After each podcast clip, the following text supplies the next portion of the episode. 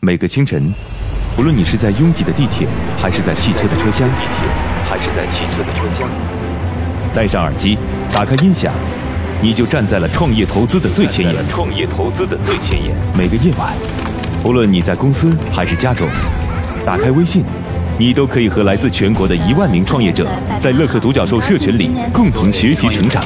各位听众朋友，大家好。每个周末，无论你在钱江两岸还是在珠江三角。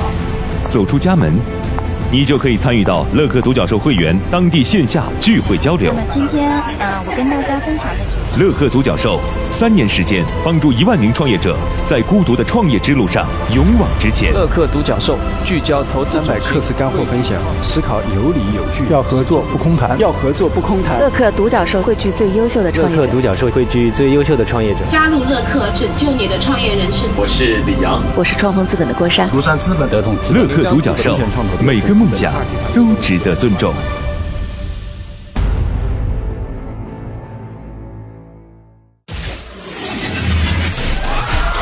大家好，欢迎来到创业找崔磊问答版，我是崔磊，有各种各样和创业有关的问题都抛过来吧，我有问必答。那我们开始吧。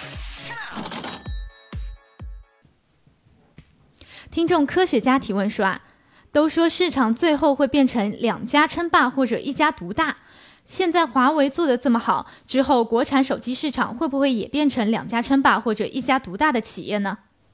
您说的一家独大或者两家称霸。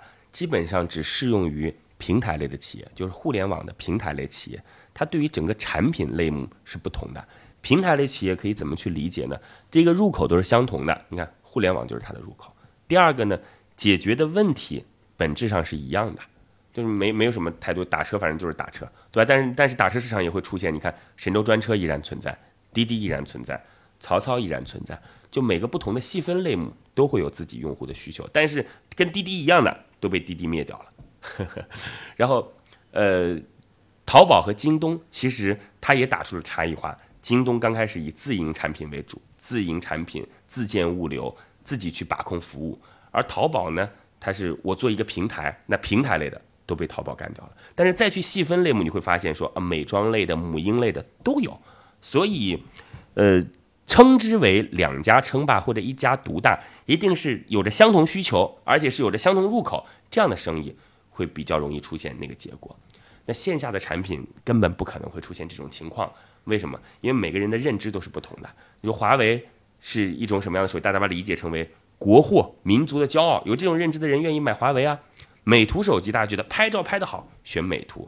OPPO 还有 vivo，大家说充电多长时间？通话多长时间啊？觉得这可以，或者说有很多明星代言，觉得他有偶像光环，会买它。苹果有人可能就是果粉，喜欢乔布斯等等。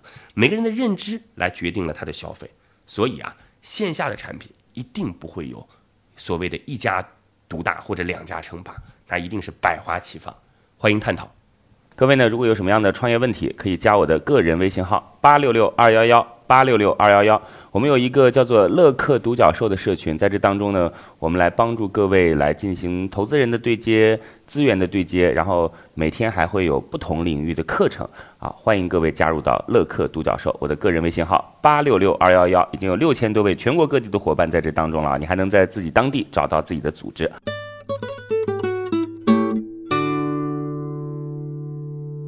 听众刘三丰提问说啊。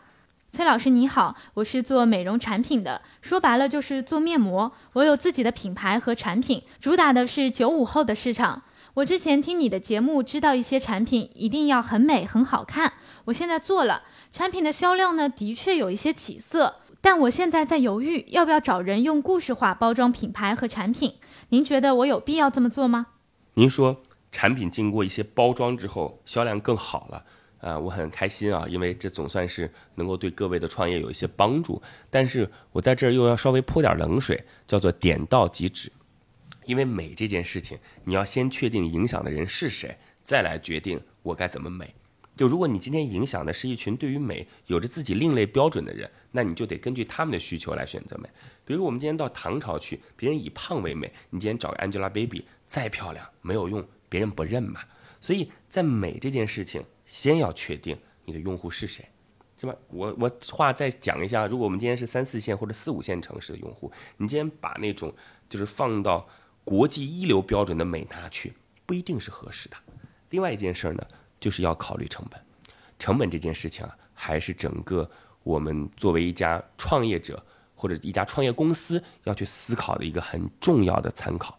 就如果成本太高，那我们其实如何创造利润这件事儿就变得很困难了。所以供您参考吧，点到即止，欢迎探讨。好吧，如果你也有跟创业相关的问题想要问我，可以在评论区里边留言，或者加我的个人微信号八六六二幺幺八六六二幺幺。